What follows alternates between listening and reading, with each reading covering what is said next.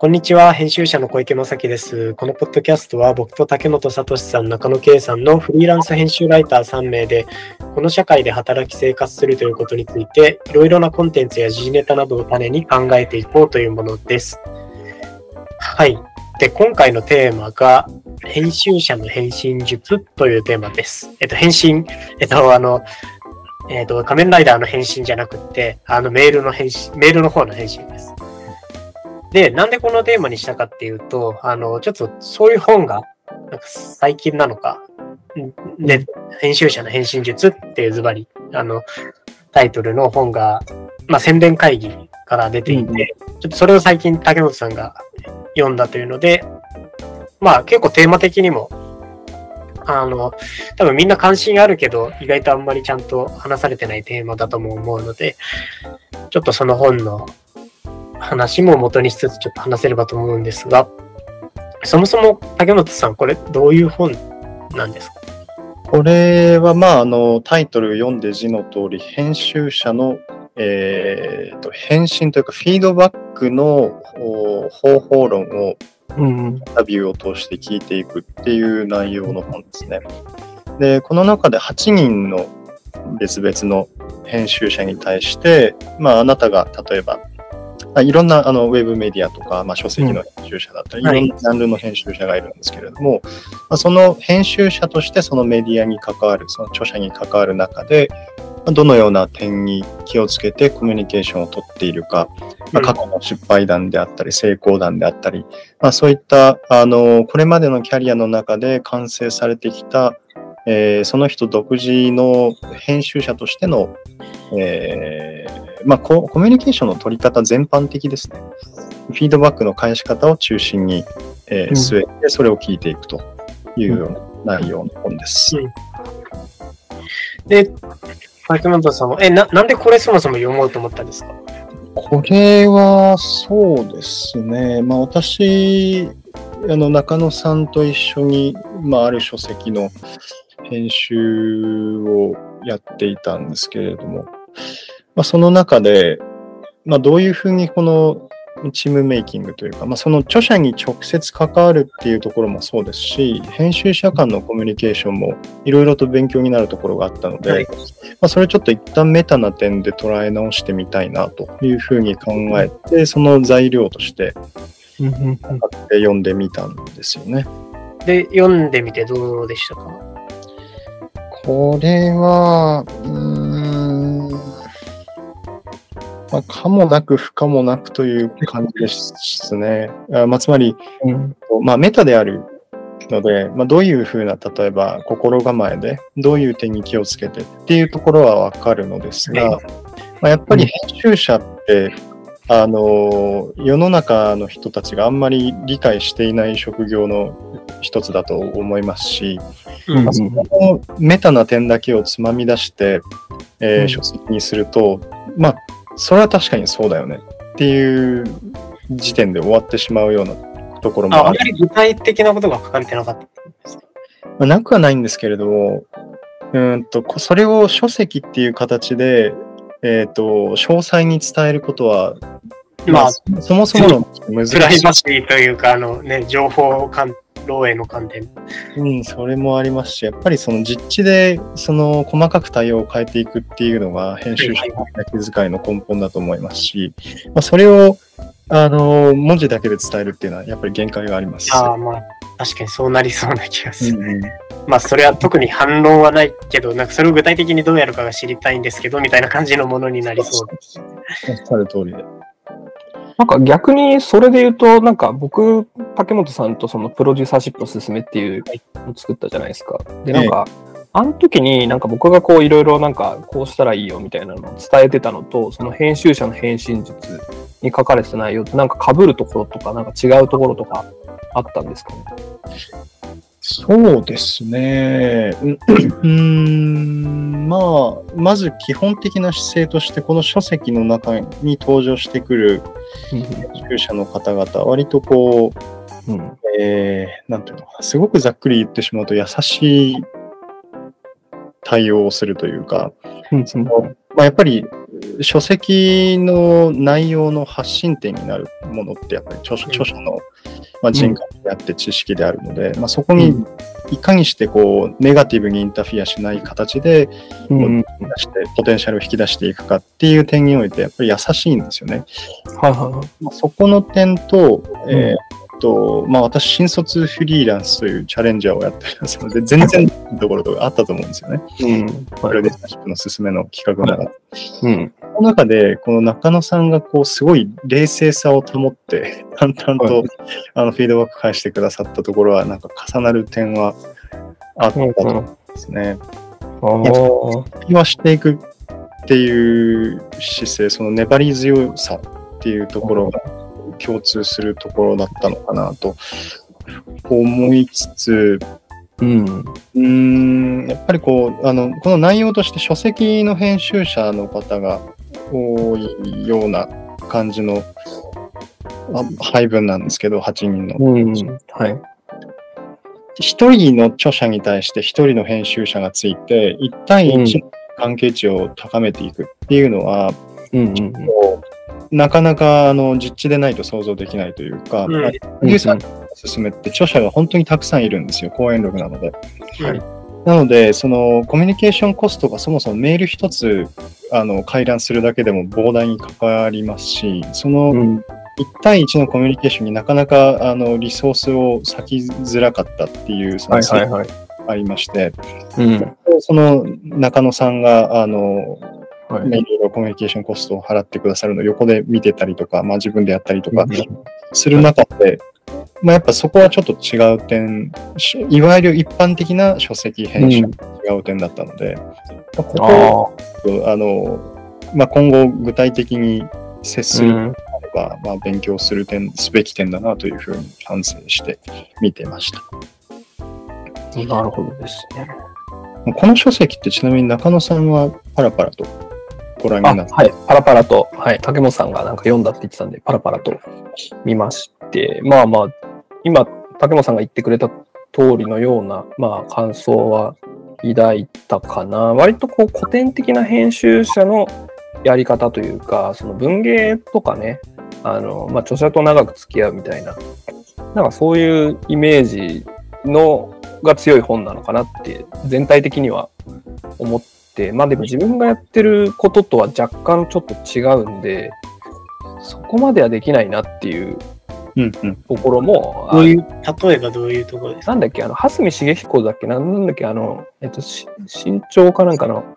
人が言ってた、なんか、膨大な原稿が返ってきて5万字ぐらい感想書いたみたいなエピソードあったじゃないですか。ええ。しげこの？原蓮見茂稿彦じゃないかもしれない。だ誰だったかな？なんか結構、大化の、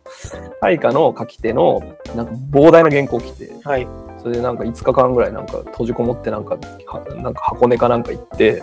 なんか旅館かなんか閉じこもってでずっと読んででそれでもう感想を書きつけなんか熱い熱いっていうか膨大な感想を書いたっていう。あので要はそれかその感想って著者しか見見ないもんだと多分多分思う思うんですけど、うんそれはなんかすごいなと。なんかすごいですね。まあ、極端な例ですけどね、まあ、極端な例として多分その人は語ってくれてるんだと思うんですけど、うーん、ちょっとそれはきついな、みたいな。なんかそれは極端な例で、極端にやる、エクストリームにやるとこうだよっていう例示としてはいいと思うんですけど、なんか普通になんか新卒とかでこう仕事始めたばっかりの人が読むとなんか、やばみたいな、ここまでしなきゃいけないのかなみたいな。な、まあ、だからその人のなんかランクっていうか、そのレベル5、レベル50とかなんか70とかあると思うんですけど、その人のレベルだったらまあいいかもしれないけど、ちょっと最初はね、きついねっていうふうに思いました。うんうんうんうんまあ、あとはなんか竹本さんが今言ってたのって、やっぱりその雑誌とかウェブメディアの作り方と近いですよ、そのプロデューサーシップの進めって。うんで、なんかやっぱコミュニケーションコストっていうとね、まああれだけど、まあそこにやっぱすごいリソース割ききれないんで、うん。現実問題として、まあある程度ちょっと妥協しながらやらないといけないっていううん。ところはある。で、編集者の返信術の場合は、ちょっとやっぱ賢者を通るイズム的というか、やっぱ賢者を通る的な、内臓と内臓の擦り合いですよね。そうそうそう。なんかそこの経路依存って結構出版業界ってすごい強いんだと思うんですよ。はいはいはいはい。賢者さん好き嫌いって相当激しいと思うんですけど、そのいろんな編集者とかの人たちって。でもやっぱなんか一つのこう基本としてあって賢者イズムみたいなのが、なんかやっぱ若干そこに引きずられて作られてるなっていう感じはししまししやっぱり文芸ですよね。文芸っていうかその、た。はい。文芸の単行本うん。編集、だその、それこそあの、はいなんだっけ、天井さんが、あの、村上龍となんか、はい2ヶ月ぐらいどっかの、どっかの別荘ですって毎日テニスをして、夜はシンワインを飲みみたいな、生活をして、あの、あれどれだったっけ？コインロッカーベイビーズだったっけな？ななんか、うん。うん。見てもらったみたいなのって、はいはい。やっぱりその、まあもちろんその当時景気が良かったみたいなのもありますし、うんうんうん。あとやっぱそもそもね、その例えば、ね、雑誌の記事とかウェブメディアの記事、うん。うん。数千字の記事、長くても1万字とかの記事、1記事にうん。でやるのはちょっとさすがにあの全然現実的じゃないので、あの、やっぱ特殊な、編集者の中でもある特定のジャンルっていうのはあるでしょうけど、その健常イズム的な。うん、そうね。そういうのがなんかこう象徴的な憧れの例としてちょっと取り上げられやすいっていうのもあると思うし、健常イズムって僕ハラスメント一歩手前だと思ってるまあ、いや、まあそうですね、完全に。まあ、もしかしたら全然超えてたこともあるのかも一歩手前っていうか普通に全然ある。全然あったと思うんですけど、で、それで編集者と作家で結婚しちゃうとか、なんかそういう例とかね、聞いたこともあるし、なんか、まあそれはだから、ある意味うまくいった例だと思うんですけど、うまくいかなかった例っていうのも多分いっぱいあるかなって思うんで、なんかそこまでのその昭和的健常イズムみたいなのってなんか、うーん、なんかやっぱりちょっと距離感取らないといけない、令和に生きる我々としてはね、なんかまあ、それリスペクトはしつつ、ちょっと一定の距離感を取らないといけないのかなみたいなことは思うけど。でも一方で、その、あ、もちろんだから、健常、ね、そあの2週間、あの2ヶ月間別荘こもるとかは、まあ、ちょっとさすがにもうぶっ飛びすぎてますけど、あの、うん。なんでしょう。ああまりにそういう要素がゼロというかマイナスすぎると、やっぱりなんかいい仕事、そのどんなにアウトプットがちっちゃくても、その、うん。なんか単純に作業者同士の業務連絡だけだと、うん。まあ、ね、もちろんその、すごいその二人の間に信頼関係があればいいと思うんですけど、やっぱなかなかいい仕事にはなりづらいなっていう感覚も僕の中で。うんで、僕はもう本当にだから、まあ、あの最近はあの僕も単行本の編集とか、あの、うん。いろいろ勉強し、すやるよ、勉強しながらやるようになったんであれですけど、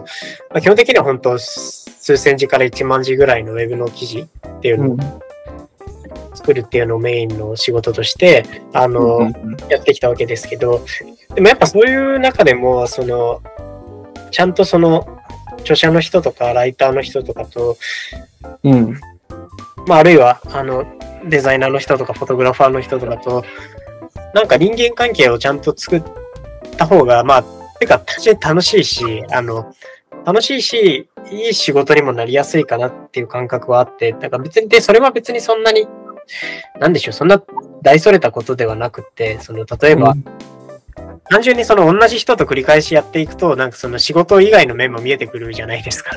うん。みたいなのもそうですし、あの、あとまあ別にこれはあの人によると思うんで、全然ケースバイケースで、あの、それがね、マストだとは思わないんですけど、あの、ん業務以外での何か関係性、あのまあ、まあ、わかりやすいので言うと、だから食事に行ったり飲みに行ったりとかしして、あの、なんかもうちょっと相対的に人間として関わっていく。うん。で、なおかつ、その、そういう返信のやりとりとかも、あの、なんか単にその、ここが問題なんで直してくださいみたいなのだけっていうのじゃなくて、もうちょっとその、個人的な感想とか、思い入れとかをちゃんと言っていく。だから別に一つ一つは大したことじゃないんですけど、なんか、そういうのは別に、一つ一つのアウトプットはちっちゃいウェブの記事であっても、なんかやっぱりあった方が、なんかその二人だからこそできる仕事になる気がしますし、まあ何より僕はそっちの方が楽しいかなって思うから、多少は意識はね、してるし、まあ結局いい仕事してる人はそういうことしてんじゃないかなっていうような気もしますけどね、どうですかね。なんかね、僕あの、結局、その編集者の返信術ってなんかケースバイケースすぎると思うんですよ。あまりにも。はい。ケースバイケースで、あの、対応しなければいけないけど、なんとなく原則を見出してしまいたくなってしまうところが、まあ、あるのかなと思う。世の中の風潮的にあるのかなと思ってて、例えば僕、あの、国分光一郎先生の、あの、はい。プラネッツでの連載、一応担当だだった時もあるんですけど、あのね、最初は原稿来た時になんか感想を書こうかなと思って、はい。で、なんか編集者は最初に読者、読読者より先んじて原稿を読めるから、はいはいそれが、それがやりがいなんだみたいなことを言ってた人が、あこれ結構よく言われる話なんですけど、そうですねまあ、今今となっては僕全くそんなこと思ってないんですけど、はいあの当時そう思ってて、で、なんか結構ちゃんと感想書いたりとかしてたんですよ。はい。でもね、これいらなかったんですよね、結論から言うと。もう国分先生はもう自分の中で完結してるんで、はいはいはいはい。別になんか、いらっしゃあいます。の、そう、編集者のその返信っていうか、なんかフィードバックとかな感想とか、別に多分全然求めてないんですよ。で 逆におも持ってくと、あの、やっぱ濁りになっちゃうから良くなかったりするんですよ。多分本人にとって。うんだからなんかこうコラボみたいなのっていうのも結構なんか危うい言葉だなと思ってる。うんうんスタンドアローンでいける人に関しては。一切やっぱ干渉しないで受け取りました、ありがとうございますっていうあのだけで良かったりもするんで、そうですね。これ極端な例ですけど、このかなりケースバイケースだと思う。ものすごいグラデーションがあるんで、多分書き手によって。っていう。まあでもうんそれはでも、とはいえ、結局、ベースの信頼関係があったからこそ成り立ってたんじゃないかなっていう気がしますけどね。その、多分ね、事務的だったんですよ、その国分先生とのやりとりは。まあまあ、その後ちょっとね、なんかは話したりとかしたことありますけど、うーん、まあ、事務ですよね。完全では僕がやってたのは事務。ただなんかもうちょっと言うと多分あれじゃないですか。そのそもそもその多分ね、あの、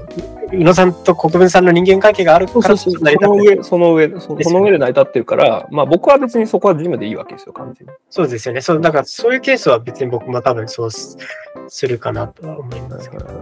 人間関係もね、難しいところはあるよね。ただ、そのなんか作るべきか作らないべきかっていう判断も多分都度しないとまあ、そうですね。結局、都度にはなるんですけど、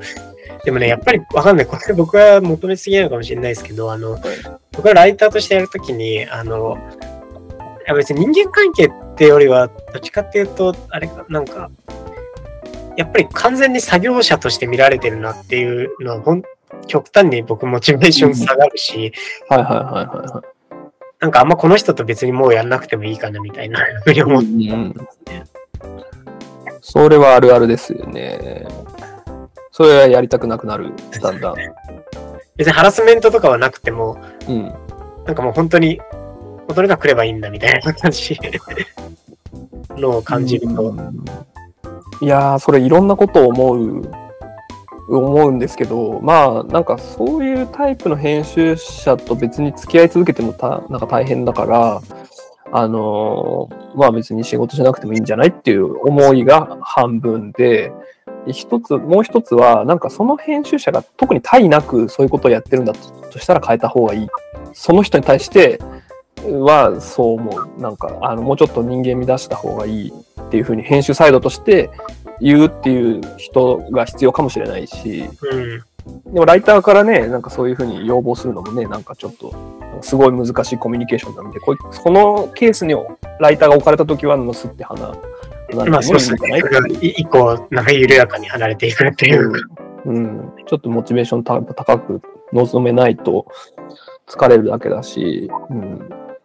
まあ、だからいいろいろありますよね。ライター側としてはもうそういう対応を取るしかないし、編集側は編同じような編集の人にちょっとあのこのメールの書き方だと相手はそのすごく作業者扱いされてるように感じるからもうちょっとちゃんとねよく考えて何か一言気遣いの言葉を入れるとかそういうのやってみたらとかなんか言える立場の人がいたら言ってもいいと思う。あとこれってだから、その、別に原稿へのフィードバックだけじゃなくて、依頼するときとかもそうだと思ってて、別にそれはライターとか著者だけ、うんライターだけじゃなくて、その、まあ著者もそうですし、うん。ねインタビュー、取材依頼とかもそうだと思うんですけど、うん。なんかな、なぜあなたになのかみたいなのをやっぱりちゃんと伝える。まあ、特にその、まあ、取材依頼とか寄稿依頼は、まあ、企画書はもうめちゃくちゃ重要ですね、それ。テンプレで送ってんなって思われると、本当終わるって。ですよねう。ん。し、なぜその人なのかっていう、ちょっとでもいい。ライターの人とかに対してもやっぱでそういうのすべき、ライターとかフォトグラファーに対してもできるだけ、まあ僕もね、そんな、常に完璧にできてるわけじゃないですけど、うん。まあ、てか単純に僕だからそういうふうに依頼されるのが、仕事があんまやりたくないから自分から依頼するときはできるだけそうならないようにしようっていうふうに。うんうんうん。だからこう、これこれこういう企画で、あの、あ、だからその、例えばライターの人に依頼するときも、うん。単純に企画内容と原稿料だけ伝えると、スケジュールだけ伝えるってよりは、なんかな、なぜあなたにやってほしいのかっていうのをできるだけ、その、まあ、一言でも本当にいいから、その、例えば、ああの、えっと、こうこういうのが得意だからとか、えっと、うん。あの、こ過去にこういうのも一緒にやったから、みたいな、そういうなんか大体不可能性みたいなのを伝えるみたいなのは、まあ単純に僕はそれがない頼まれ方が嫌いだからっていうのはあるんですけど、やるようにしてるかなっていう。うこれなんか本当にものすごいケースバイケースすぎて、本当に普遍的な法則を見出すのがそうですね、もちろん。難しいんだけど、なんかまあ、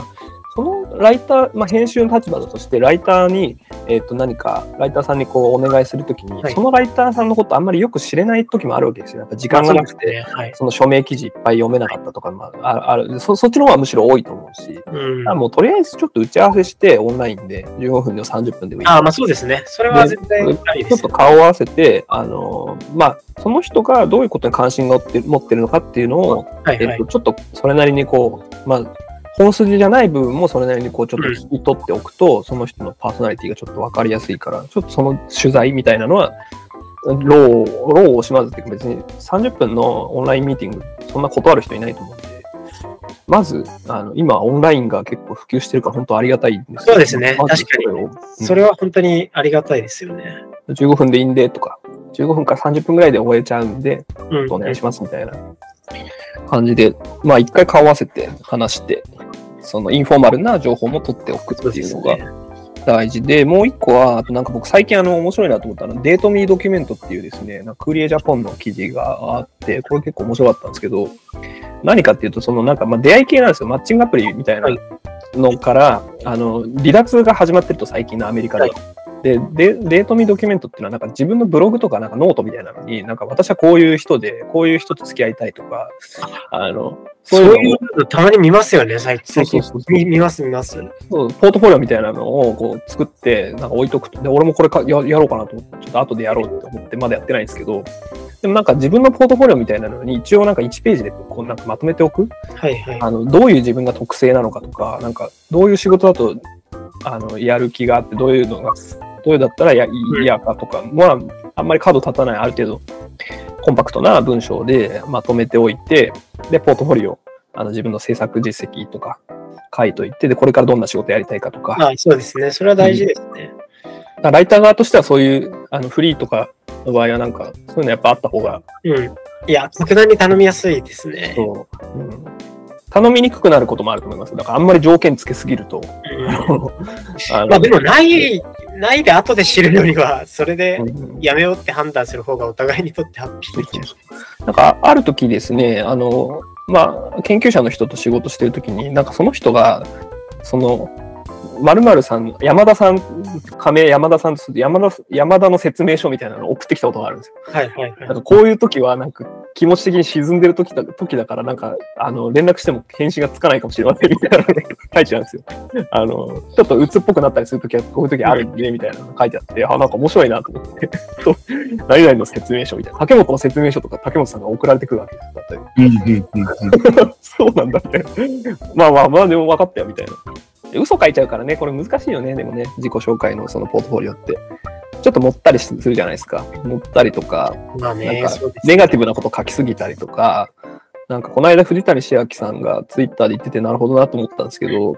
なんかその自分のその内面のトロとかをなんかそうツイッターとかになとりあえず書いておくと、なんかそれが固着しちゃうことがあるから、なんか結構気をつけた方がいいよみたいな話を書いてて、で自分語りって今結構やっぱ流行ってるじゃないですか、とにかく。自分語り的な、その、なんなんていうんですかね、パ、えっ、と、パ、なんだっけ、あの、多性的？多性的っていうのは、あの、多い声って書くんですけど、はい多性的なその語りっていうのが、なんかあの、戦争は女の顔をしていないとか、なんかああいうその本とかでやっぱポリフォニックって言うんでしたっけ？ポリフォニックの語りっていうのが、あの、で、それで自分語りやっぱ大事だよねとか、フェミニズムの流れの中で自分語り大事だよねみたいな話って結構出てきてるんですけど、あの自分語り結構やっぱそういう難しさがあって、なんかこう、まあ自分はこうですっていうふうにプレゼンテーションするときに、なんかやっぱ嘘が入っちゃうとか、すると、それがなんか自分に良くない形で固着しちゃう、固まって定着しちゃうんで、なんかそういうそのナラティブの危うさみたいなのはもちろん結構気をつけないといけないことではあるうん。かもしれない。ででもなんかまあ、ポートフォリオページみたいなの、僕も作ろうかな。あ長瀬さん作ってないんでしたっけ？あ、作ってるんですけど、なんか人に見てもらったことがないっていうか、フィードバックを受けたことがないんで、じゃあちょっと二人に後で送っときますね。デートミードキュメントとかちょっとあの作作るんで、ちょっとこれやめた方がいいですよとか。だから竹本さんとかもなんかそう、だから多分なんか人に見てもらって、ちょっと意見もらうのがいいんじゃないかな、少し。うん。ポートフォリオページは常に作ってるんですけど、でも結局更新、やばい。そういえば、1年ぐらい更新してない。小池さんのポートフォリオページ今ちょっと送ってもらっていいですか？えっと、結構ちゃんと作ってます。あの、結構、ちゃんとなんか依頼してくれる人は、でもそう、最終更新のだいぶ前になって、ああ、わかりました。これはですね、更新が重要です。半年に一回は更新しないと。僕もっと更新しなん告知のたびに微調整するのがベストだとは分かってるんですけど、いや、でもだいぶ古くなってるのはちょっと更新しなきゃなって思いました今、久しぶりね写真欲しいっすね。うん。ああ、まあ写真、うんポートフォリオ写真欲しいね。まあ写真別に入れてもいいですけどっていう、そんなに、うん。なんか、さんのポートフォリオページ、写真が確かあるじゃないですか。あのベランダで。はいはいはい、ありますあります。はい、あれ結構情報量が多いというか、あどういう雰囲気の人なのか、どういうコミュニケーションを取りそうな人なのかっていうのが伝わってくると思うので、ああ、はいはい。すごくいいと思います。そっか、写真入れた方がいいですかね、ちょっと確かに。うん、なんか撮ってもらうとかね、友達とかに。そうですね。これ更新してないな、全然。20 2月、2020 2023年2月更新だから、小池さんは2023年1月更新だから、それよりは、あの、うん、最近更新してるけど。あ、でもこれいいっすね。あの、小池さんのよくできてると思います。確かなんか個人的には、だから実績もそうなんですけど、やっぱ、に。なんか仕事の受け方とかは意識して書きました。うん。うん。でも今話したようなことは書いてない、確かに。もう書いてもいいかもしれないです。もうなんか誰でもいいいいような。ちょっとそれカブタすかな。うーん。なんか多いな。そうですね、きそう結局、あと多くなっちゃうんですよ。なんかな、とりあえずこれも載せとくかみたいな感じで、はいはいはい。絞るのがね、結構難しいですね。うん確かに全部載せちゃうたくなっちゃうよね。欲張っちゃうよね。うーん、まあでも小池さんの場合は結構いいんじゃないかな。写真がやっぱあった方がいいかなっていうぐらいかな。仕事の受け方、略歴。俺もこれも最近、そうですね。あ単に最近ちょっとあんまり新しい仕事をやっうん、よりは既存のを頑張るみたいな感じになってるから、これを更新するモチベーションがちょっと減ってるっていうのはあるかもしれないです。仕事、新しいの取りに行くってよりは。あとなんか多分趣味みたいなのあった方がいいかもしれないですね。ああ、まあそうですね。確かに。うん。なんか割とこう仕事に寄っちゃってるけど、なんかその人柄がちょっと見えづらいかもしれないね。俺もちょっと気をつけよう。いや、僕、人柄を出すの苦手なんですよね。うん。ウェブで。まあ単純になんか普段どんなこと好きでやってるかなとか、そうですね。なんか多分ここに出てきてないのって、えっと、好きなドラマとかじゃないですか？ああ。まあ一応だから、これあと、うんまあブログの記事としてあるんで、なんかその辺知りたかったら一応、まあそんな更新してないですけど、うんうん本当にブログの記事はなんか、そういう、たまに思い立った時に、うん。ストレス解消で書くとか、あとあの、うんちょっとどっかた出かけた時にその記録を書いてるみたいな感じなので、うん、うん、うん。い絞ってもらえばいいかなみたいな甘えもちょっとありますけど、書いてる方がいいですね。や、だからな何かっていうと、ほら、例えば最高の離婚とか好きだったら、じゃあちょっとはいはい小泉京子さん今度取材しませんかとか、そういう話来るわけじゃないあ、そうですね。確かにそれはありますよね。全然あると思いますよ。だって僕も最近、まあそうね、窪塚さんとかが、あのね、これは打ち合わせでなんか言ってた。そういう話。はいはい。なんか取材した人とかいないのとか。そうっすね。伊勢谷友介かなとか。窪塚さんっすかねとか。言ってたら、なんかそういう仕事もらえる。はいはい。うん伊勢谷友介はあの取材しちゃいけない人って 今 なってますけど、まあちょっとほとぼりが冷めたらちょっと伊勢谷さんも行きたいですね。返信術じゃないね、これ。でも。まあでもそこから、そういうなんかいい関係性を築くためには、その、うんうん。ポ就職ートフォリオっていう。される側としても、ポートフォリオをちゃんと作って、で、しかもその、単に仕事の羅列ってよりは、うん。そういうもうちょっと全体性が見えるようなものがあった方が、はい結はいは構めんどくさいけど、あの、い。うん。結果的にその、自分もいい仕事に巡り合いやすくなるっていうのはあるでしょうね。わかりました。わかりました。はい。別にありがとうございまあじゃあそんなところですかね。じゃあ一旦ありがとうございました。フォローお願いします。ああの、聞いてる方いたら。そうですね。すみません。そういう告知は全然言番。組のフォローと、あとなんか最近 Spotify にあの星をつけるっていうのがついたんで、機能として、あの番組ごとに星星星つける機能がついたんですよ。あのスマホ版だとつけられるんで、あスマホ版じゃなくてもつけられるんだ。久々に開いたらうん、UI が結構変わってた。そうそうそう。もう星は1から5まで何でもいいんで、はい。つけてください。よろしくお願いします。これそっか別に自分でつけることもできるわけなので、とりあえず5つけと。あ、そこカットします。は い。していいんじゃないですか。人間らしくて。あ、全然いいですよ、いいですよ。はい。つけてもらう。あちなみに僕はもうつけました。5をつけました。あじゃあ、えーそんな形で今回もありがとうございました。りがとうございました。ありがとうございました。